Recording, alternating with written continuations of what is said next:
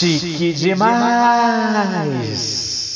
Olá, olá, olá, ouvintes! Bom dia, boa tarde ou boa noite, dependendo no momento que você se encontra ouvindo este podcast. Bom, entraremos agora numa coisa muito legal que eu estava planejando e que eu fico feliz de ter estreado, que são as entrevistas. A primeira parte da entrevista com Danilo Dalfarra, que é ator, palhaço, galã, um cara que eu gosto muito. A primeira de três entrevistas com Danilo Dalfarra, agora o Palhaço Samurai. Eu já cheguei caindo. então tá bom demais, cara. Conversa de palhaço é isso mesmo. Você você sabe se tem que colocar o fone? Cara, eu tô te ouvindo tranquilamente. Alô? Alô, pronto? Ah, agora ficou aí, massa, velho. Aí, agora, ó, parecendo que tá do seu lado aí, juventude. Nossa, maravilhoso, tamo junto. É, não, como é que você está, E aí, meu? Tô bem, cara, tamo aí, lidando com as aventuras. Que aventura, né, Danilo? Que aventura, rapaz. Que mas é, nós, nós aprende com tudo, né, cara? É, tem que ser, tem que ser igual o bambu verde, né, cara? Enverga, mas volta. Isso. Pelo, pelo menos a gente está passando por uma coisa que quase ninguém vai passar, né, cara? É, é exclusivo dessa nossa geração aqui. É verdade, cara. E você sabe que, cara, nós tem que ver tudo com, com o zóio de artista, né, rapaz? Tem que ser. A gente aprende com a gente aprende com tudo e não é romantizar, não, mas é aprender a transformar e, e fazer disso uma coisa construtiva, né, velho?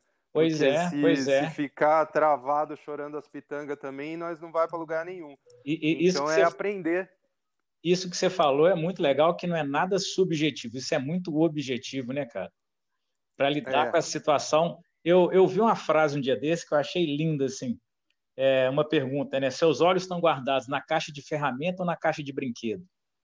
Eu achei muito maravilhoso. Se, o, se o zóio não tiver na caixa de brinquedo, é difícil essa hora, né, cara? É exatamente. Porque, cara, é, é isso, né? A vida toda a gente vai lidar com luz e sombra e vai do que a gente faz com isso, o que a gente vai realmente viver, né? Não é questão de ter que ser tudo maravilhoso, porque Sim. não é ter que ser tudo perfeito, nunca é. Mas como a gente reage ao que, ao que existe, né? Como é que a gente tira o, o melhor aí para aprender com as coisas, né, cara? Estamos recebendo aí essa, essa onda toda de muitos estímulos Sim. diferenciados. E você falou sobre vida, né, cara? Eu, eu, eu tenho muito para mim, pode ser uma visão meio Nietzscheana, não sei, mas que a vida é feita desses temperos, né, cara? A vida tempera pro doce, pro amargo, pro azedo, pro, pro salgado. Lógico. E a gente tem que saber lidar com isso tudo. Galera, este que eu Meu estou ve... conversando aqui é Danilo Dalfarra, um cara que eu conheci. Esse cara é chique demais, esse cara eu gosto ah. de graça, cara, de graça. A gente se conheceu mesmo no FIDS, né, no Festival Internacional Denise Stokos, de solo performance. Denise promoveu esse encontro entre a gente. E, ó, meus cornos bateu com dele demais. Muito. Como, como aqui na minha terra. Bicho, assim, os cornos bateu. E eu falei, cara, eu vou começar os bate-papo desse podcast com ele. Que eu acho que tem tudo a ver, cara. Tem tudo a ver. Se não fosse essa pandemia, eu tinha ido aí ver esse cara que eu gosto muito dele como pessoa. Gosto demais dele é... artista, cara. Vocês precisam conhecer o trabalho desse cara que é fenomenal. E eu, eu, eu gosto mesmo. Eu gosto mesmo.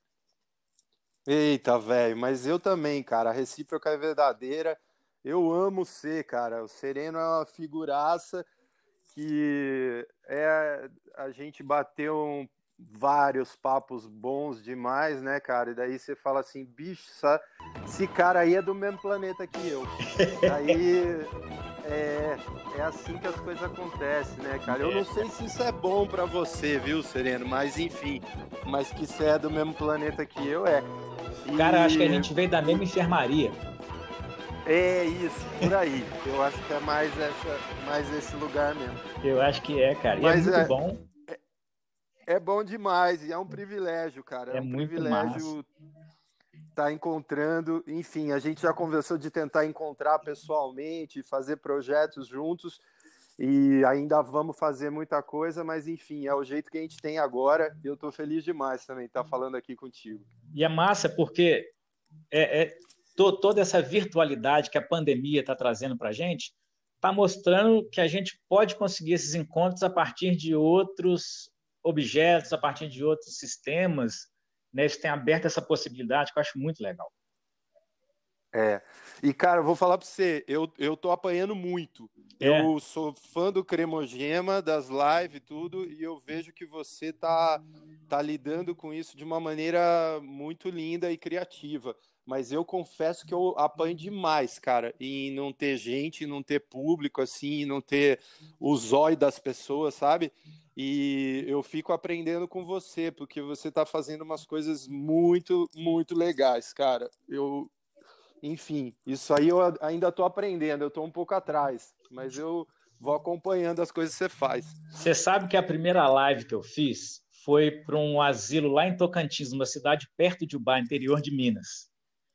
Sim. Danilão, eu saí quebrado, cara. Eu saí morto. Eu...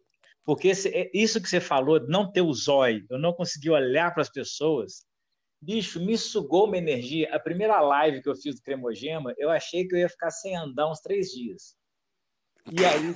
eu imagino. E, e, aí, cara, eu comecei, sabe o que, que é? Acreditar muito que eu tô jogando com o aparelho, com o celular, com Isso. aquele zoinho que tá me vendo ali, entendeu? E aí usando aquela, assim, aquela cretinice, aquela cara de pau do palhaço, de achar que o celular tá achando graça, ou tá jogando comigo, entendeu? e aí vai, cara, eu tô me divertindo. Eu acho que se a gente não se divertir, é um lascado, né, cara? Não, é isso aí. Eu acho que é uma situação que se a gente assume o palhaço, ela é muito, muito criativa, ela é muito louca, ela é muito surreal. E isso é também muito interessante. Isso que você fala faz todo sentido, de imaginar que você está jogando com o aparelho. Sim. E eventualmente vão vindo os estímulos, né, do comentário das pessoas e da, da interação, os imprevistos que acontecem em você tentar fazer uma coisa e cai celular e tudo. Então isso vai alimentando como se você estivesse numa roda com as pessoas interferindo. Então é um outro jeito de encontrar quais os os estímulos e as coisas que vão te tirando o tapete para você para você fazer o, o, o, a tua arte lá. E é muito bom, cara, porque a gente lida com flop o tempo todo. Ah, sim.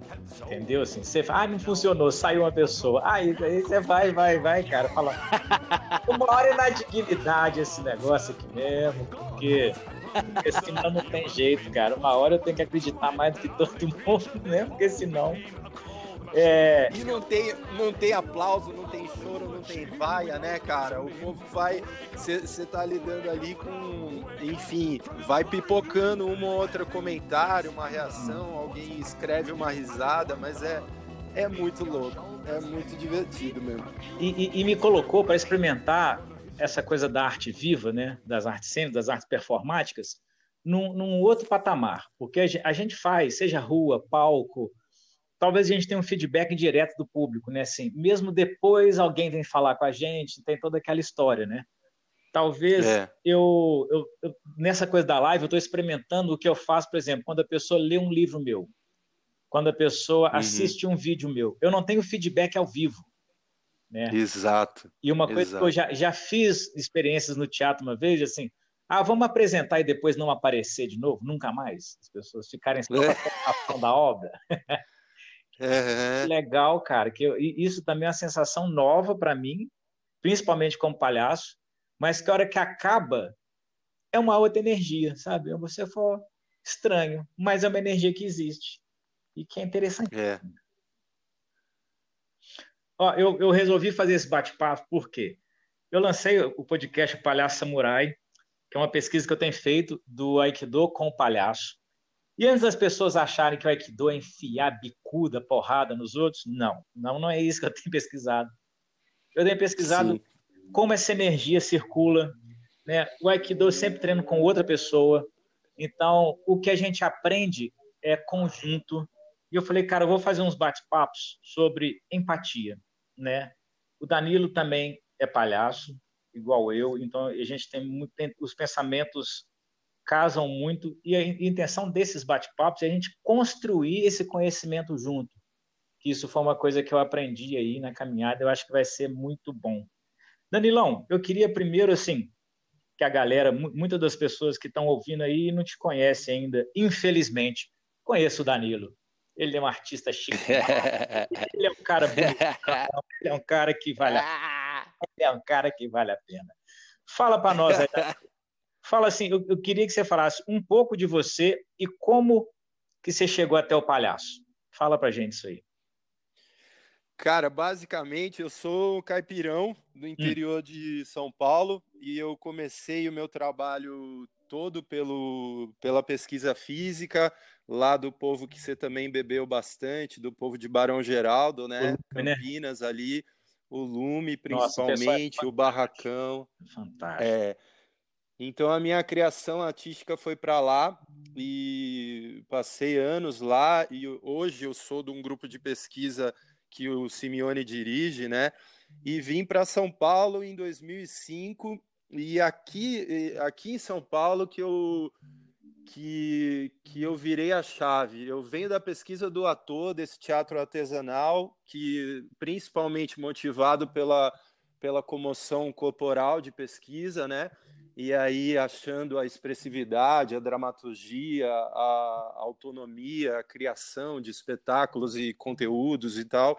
E aí encontrei aqui o Ricardo Napoleão, que é um cara que veio do Lecoq, se formou lá no Lecoq e trazia. Em São Paulo você tem é, uma escola muito rica dessa linha dos pesquisadores de palhaço pela, pelo vindos do teatro físico dessa dessa pesquisa do Lecoq.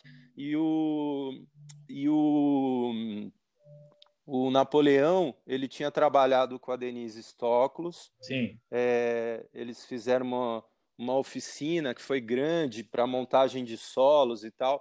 E aí eu fui, caí na mão dele, fiz cursos. E aí depois disso, cara, eu comecei a fazer muito trabalho de de cursos, de workshop de, de palhaços com o Rick, com, com o Ezio, com, enfim, toda, todo o povo.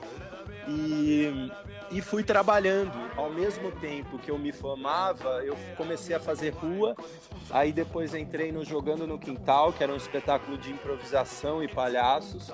Macho Baile, galera toda, né? Isso, César Gouveia, o Sim. Paulo Federal, Sim. é um povo muito, muito incrível que tinha um povo que, que tinha vindo muito da escola da EAD, que tinha se formado com a Quito, que é uma pesquisadora incrível também, e formou muito desses palhaços de São Paulo, dessa geração um pouco anterior à minha. E eles faziam os Doutores da Alegria e de dentro dos Doutores eles montaram um subgrupo para montar esse espetáculo de improvisação com palhaços, né? Que era uma coisa que misturava as linguagens. Sim. E aí eu caí nesse, nesse grupo, trabalhei sete anos com eles e fiz hospital, fiz casa é, de pacientes psiquiátricos, o Fantásticos Frenéticos, fiz Sim. hospital com criança, hospital com idosos, voltei a fazer espetáculo com teatro e palhaço, fiz coisas só como ator e coisas como palhaço, e continuo, cara. Fiz circo, participei do Zane, fiz festivais de circo aí pelo, pelo Brasil. E estamos aí, cara, e seguimos, continuamos sempre palhaço e, e teatro, fazendo aí as coisas de tudo. Mas o palhaço é a essência da parada. É onde, é onde o bichinho morde nós, né, Danilo? É, é onde. Porque eu acho que também daí. Eu, eu não sei, claro, cada a beleza do artista é isso, né? Cada um tem uma combinação de formação, mas para mim o palhaço leva tudo, cara. O palhaço ele é o gatilho inicial até para eu fazer um, um drama, para eu fazer um, uma peça sem nariz. Ele é sempre uma camada que faz parte de mim, que compõe tudo que eu faço, seja dançar butô até fazer teatro de, de máscara ou de boneco, o palhaço tem tem sempre uma presença aqui dentro. É, o palhaço eu tenho visto que ele me abre possibilidade, eu falo assim, adoro fazer coisa, por exemplo, na comunidade das pedras aqui, é um, é um é. São, são, são comunidades, né, no, um, um aglomerado de favelas. Eu gosto desde lá até, por exemplo, a Câmara dos Vereadores. Eu acho que o palhaço me permite Sim. entrar em todos os lugares e é o palhaço, né, cara? Assim, não muda. É ele. É, acho que essa, essa, esse encaixe universal que eu acho que o palhaço tem é que me, me fascina, cara. Me fascina. Uma Exatamente. Coisa gente, uma coisa que a gente vai lidar muito nesse, nesses bate-papos nossos, existe uma, um conceito no Aikido que é o Gaeshi Vazar, que são as mudanças de técnica. Né? Eu faço, a pessoa faz. Então, a qualquer momento, Danilo pode me perguntar alguma coisa aqui. Tá? Eu não vou ser Ah, mas é, já. Eu não, eu não sou João 11 e meia também. Não, o negócio é para a gente construir junto. Então, se você quiser sapecar, você sapeca para nós. Eu já vou sapecar já, então. Vai porque lá. eu aprendo muito contigo, Sereno, nesse sentido, e que me fascina profundamente essa questão que você coloca como, como paralela muito acertadamente do Aikido com o palhaço. Eu queria que você falasse mais disso, porque é, das conversas que a gente já teve, eu estou sempre aprendendo e eu acho lindo a gente poder olhar a arte através de um outro prisma e que, e que tem tudo a ver. E o Aikido tem alguns elementos que, para mim, a princípio, já do que eu conversei com você e do que eu vejo também, e pouco que conheço, eles são princípios muito. Tem uma, uma coisa que ela é uma arte de não se opor, né? Você Sim. não quebra, você não rompe um movimento que está vindo você utiliza daquilo para recriar um outro movimento num sentido que, que te interesse ou que interesse para o jogo. Isso é uma coisa que eu acho extremamente sofisticado e eu, eu queria que você falasse mais disso, assim, dessa essência de onde você vê uh, essa confluência de Aikido com palhaço. Sim, eu quando eu comecei o Aikido, eu sempre fui um cara muito ligado às artes marciais, sabe assim? Meu corpo, hoje, por exemplo, quando eu estou dançando, me vendo em vídeo tudo mais, eu vejo a história das artes marciais no meu corpo. Eu já passei pelo judô, já passei pelo jiu-jitsu, já passei pelo taekwondo, pelo boxe, pelo muay thai, mas a coisa pegou comigo mesmo no, é, no aikido, sabe assim? Eu sempre gostei. Acho que a arte marcial traz um estado para gente que no tatame uhum. é um estado de enfrentamento, entre aspas, vamos colocar assim, tá? Enfrentamento. Uhum. Que primeiro, aí se eu aproveito esse estado, que aí o meu Maai, que nas artes cênicas vai ser entendido como a quinesfera também, do Laban, né? Isso a gente vai dilatando, uhum. então quando a gente primeiro vem com esse estado de atenção, imagina só, um estado de atenção que eu tenho no momento de defesa pessoal. Se eu relaxo a, a, a violência, esqueço isso e só estou dilatado, eu já sinto muito que está à minha volta. Então, isso foi a primeira coisa que eu sempre senti. Quando eu cheguei no Aikido, eu me apaixonei primeiro pelos rolamentos. Eu gosto de rolar, gosto de pular desde menino, sou todo ferrado por causa disso. Então, eu falei, cara, assim, eu, eu, eu, acho que de seis, seis meses eu tenho uma, uma lesão nova, cara, não tem jeito. Eu falo assim, eu sempre falo, não, essa é a última que eu tenho. Não adianta, cara. Depois. Uhum. Mas aí foi os rolamentos, as técnicas, mas de tanto ouvir um termo no Aikido, acho que tudo que você falou para mim, porque existe uma coisa que é o muteico, que é a não resistência, que é uhum. o mais difícil do Aikido. É o mais difícil. A pessoa vem colocar uma força em você, seja um soco, um chute, um agarrão, como que eu respondo isso estando vazio? Sabe assim? uhum. assim? E aí, essa energia que vem para mim, eu consigo recebê-la totalmente e aí trabalhar essa energia, sabe? E é, quando eu treinei muito tempo, era muito técnico. Quando eu tive meu dojo, foi muito bom quando você tem dojo, que aí aparece as pedreiras, né? Por exemplo, eu tinha um aluno que eu sou agradecido ele até hoje, assim. Imagina um cara do seu tamanho, com 120 quilos, que é faixa preta de karatê e policial. Nu. Então o cara é, e o cara era daquele policial que ia para a rua. Então o cara quando segurava o seu braço, a sua mão até fechava assim com timidez, sabe? Tão forte que era o cara.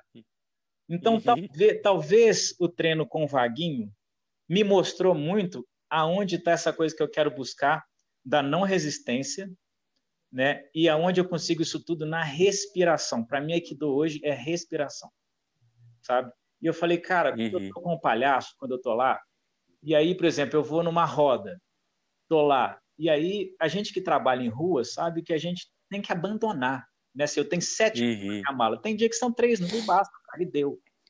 E acho que o Aikido vem muito para isso assim. Se eu chego com uma expectativa de que eu vou fazer isso e aquilo, não rola. Eu tenho que estar vazio, uhum. receber aquela energia e transformar aquela energia. Aí eu comecei a entender, falei, cara, quando eu vou para o palhaço e faço isso, funciona. Sabe, por exemplo, uhum. eu no, no, final do ano passado, eu, eu montei um espetáculo, é o Palhaço Papai Noel, sabe? E fui tudo quanto é lugar. Fui desde asilo até rua, até, até creche. No primeiro lugar que eu apresentei, é, era uma casa de repouso de idosos aqui, tinha acho que oito idosos no, no, no dia, e eles estavam totalmente silenciosos. Então o que acontece? É ter essa escuta, entender o que eles estão me passando, sabe? E trabalhar com essa energia. Se eu colocar uma energia a mais, é igual eu falo no Aikido, a gente não dança junto. Perfeito. Sabe? Vira uma coisa que eu estou impondo. E não é imposição, assim. Eu vejo que o Aikido e o palhaço não são, não, não são métodos de imposição. É. Eu sempre falo assim, no Aikido e no palhaço, quem começa o jogo é o outro. Entendeu? É, chego... porque se for, se for imposto, não funciona, né, cara? Você tem não que é, receber é, é, primeiro.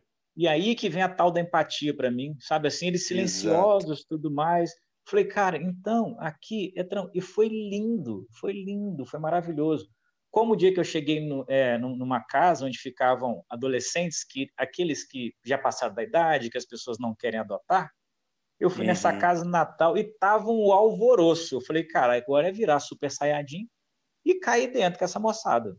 Mas uhum. eu tenho que uhum. entender o que está vindo, sabe? Assim, no, no Aikido a gente tem um princípio que é 1, 10, 10, 1.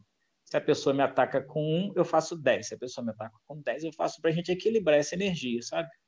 Então, uhum. Então comecei a entender, cara, são artes receptivas. Perfeito. Não são artes de imposição. Então, foi nisso aí que eu falei, cara, tem algo a se seguir. E hoje esse método é um treinamento físico, que também passa pela filosofia, mas é um treinamento físico que eu faço e que eu acho muito legal. Agora, eu, sempre vou colocar nós em situação. Danilão, uma pergunta aqui interessante. Ó. Hum. O que para nós dois é empatia?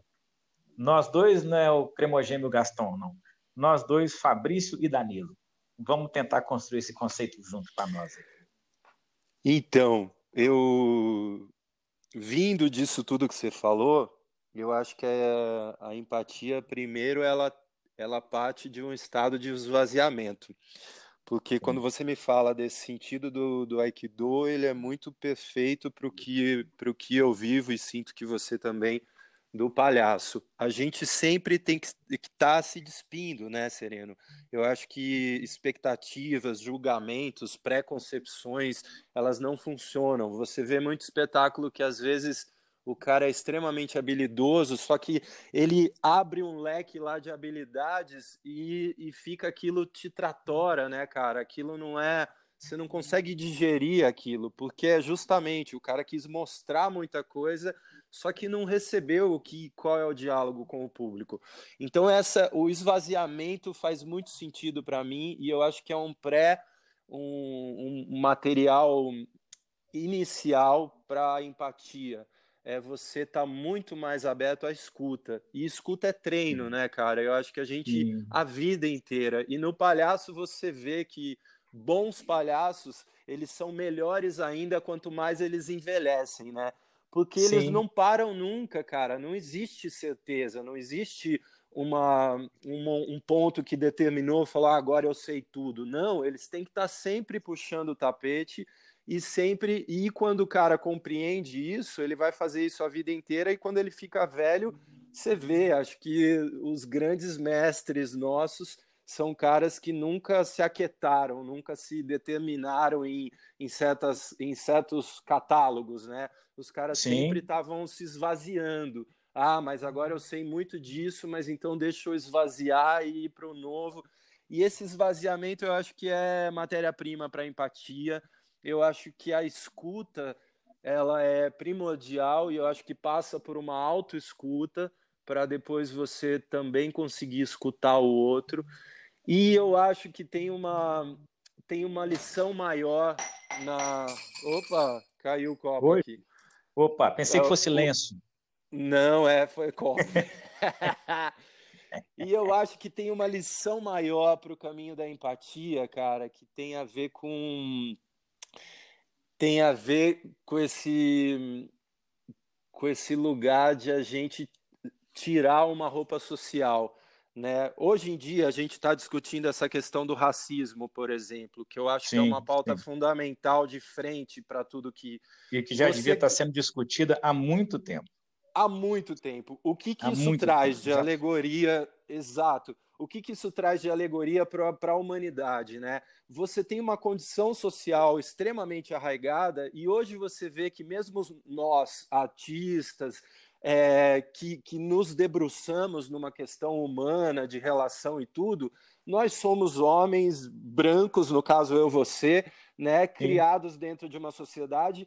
Então, cara, a gente tem que ser muito inquieto. A gente não pode parar de escutar e a gente não pode parar de se inquietar e querer desconstruir toda essa estrutura social que já está muito arraigada na gente.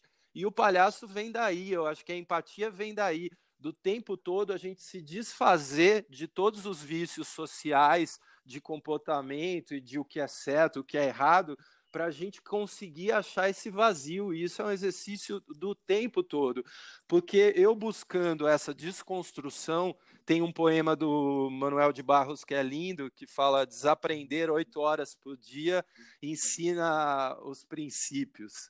Então a gente tem que se eh, deseducar de todos os vícios que a gente foi criado dentro, né, para realmente esvaziar, cara, e se se posicionar, porque o palhaço entra nesse sentido de você se expressar com uma legitimidade, com não julgamento com não convenções é, sociais e por isso que você abre uma, uma, um espaço de empatia muito maior. E aí você vê o palhaço se relacionando muito mais fácil quando é com criança, por exemplo, porque elas não estão no vício do código né, social. Sim, elas sim. também estão se desamadas. Então eu acho que empatia é essa identificação, essa cumplicidade que se cria entre seres e que tem muito a ver com esse desarme eterno que a gente tem que exercitar. O desarme, sabe, desconstruir. É, te ouvir falando, eu pensei aqui que a empatia. Eu, eu, eu, eu tenho a impressão, é uma pesquisa que eu tenho feito, que existem níveis de empatia. Exato. Né? Claro. A empatia, ela, a, a, gente tem um grande problema hoje que a empatia está barrando na simpatia. Né? Assim, uhum, assim, quanto maior uhum. simpatia eu tenho, mais empatia e né, o, o inverso disso também é verdade. É, quando eu vou dar algum curso treinamento para palhaço, eu sempre ouço as pessoas, né? Por que, que você está aqui? Por que, que você caiu aqui? E eu, eu sempre vejo que o discurso está muito no eu, porque eu uhum. isso, eu aquilo. Para mim, eu sempre falo, então vamos começar a discutir empatia. Se você não tirar o eu da frente, você não vai escutar o que a empatia tem para te dizer. Exatamente. Porque a partir do momento que eu escuto o outro, isso tem que ser puro, puro, sem o eu, sem meus julgamentos, igual você acabou de falar, sem essa coisa da gente também ser favorecido, ouvir o outro do jeito que a gente que o outro tem que ser ouvido. Acho que isso para mim é empatia. Te ouvindo falar agora, sabe? Já aprofundou. Exato. Nossa, sabe? Eu acho perfeito, que é muito, cara. Perfeito. Muito por aí. Se, se, eu, se e, eu não... não, e acho que o palhaço, por a gente desconstruir, ter que tirar as máscaras para colocar o nariz vermelho, é um exercício que a gente pode fazer de palhaço diariamente, né, cara? Exato. E você sabe que assim, eu acho muito perfeito quando você fala que a empatia não é simpatia, porque é exatamente isso. Eu, eu concordo plenamente. E eu acho que tem uma coisa que, de novo, me leva ao Aikido, quando você fala desse estado de disponibilidade, esse estado que você entra, tem a ver com esse nosso lugar do treinamento físico. E o, treina, o treinamento físico, né, o teatro físico, que propõe um, um motor não racional, ele também é, busca esse ponto de da gente retirar. A, a gente está acostumado a lidar a partir do ponto do, da racionalidade. Então a gente Sim. parte de convenções, a gente parte do que é certo, do que é errado. E quando você entra para um estado além que te tira um pouco do controle racional, esse estado normalmente ele traz coisas mais sinceras, mais orgânicas, mais legítimas, e ele ajuda a desconstruir essas essas estruturas sociais todas que são muito muito cristalizadas, muito rígidas, né? E isso permite que a gente crie um fluxo mais mais orgânico, mais sincero. Eu acho que está aí também um outro lugar que emparelha o Aikido com, com o palhaço e com o teatro. É, uma, uma, coisa que o Sansei, o Sansei que eu já treinei, fala, sempre falava no Aikido, falava, vamos assumir que a gente é tenso. Isso. Aí a gente vai é. aprender a relaxar. Vamos assumir. Vamos assumir que a gente é duro, que a sua técnica é ruim, que você vai parecer um brigador de rua para depois, porque se a gente não assumir isso, cara, não rola. Exato. Não rola. O que o Danilo Exato. acabou de falar, tem dois livros que eu li que para mim foram muito bons para entender talvez um panorama geral, que eu, eu também eu tenho minha formação também como artista visual, né? então isso me pega muito. É a história da feiura e história da beleza do Humberto Eco. São geniais história da, da beleza é muito legal. Agora, a história da feiura é uma aula de cultura ocidental. Acabou! Acabou! Este foi o final da entrevista com Danila. Teremos mais duas, um bate-papo super bacana com esse cara que eu gosto tanto. Conheçam o trabalho do Danilo, um artista de uma sensibilidade ímpar. Bom, para você que quer me acompanhar, eu tenho Facebook, Fabrício Sereno, Instagram, arroba Fabrício Sereno. O Twitter eu não vou passar mais, que eu só reposto, então o Twitter não adianta muito. Tenho também o canal do YouTube, Fabrício Sereno, acompanhem lá. Sigam se puder e compartilhem se quiserem, mas também não, senão você é livre. Site www.fabriciosereno.com.br eu tenho espetáculos de palco, rua, espetáculos empresariais, palestras empresariais, oficinas para todo tipo de público. 31 98859 9841. Domo arigato gozamashita.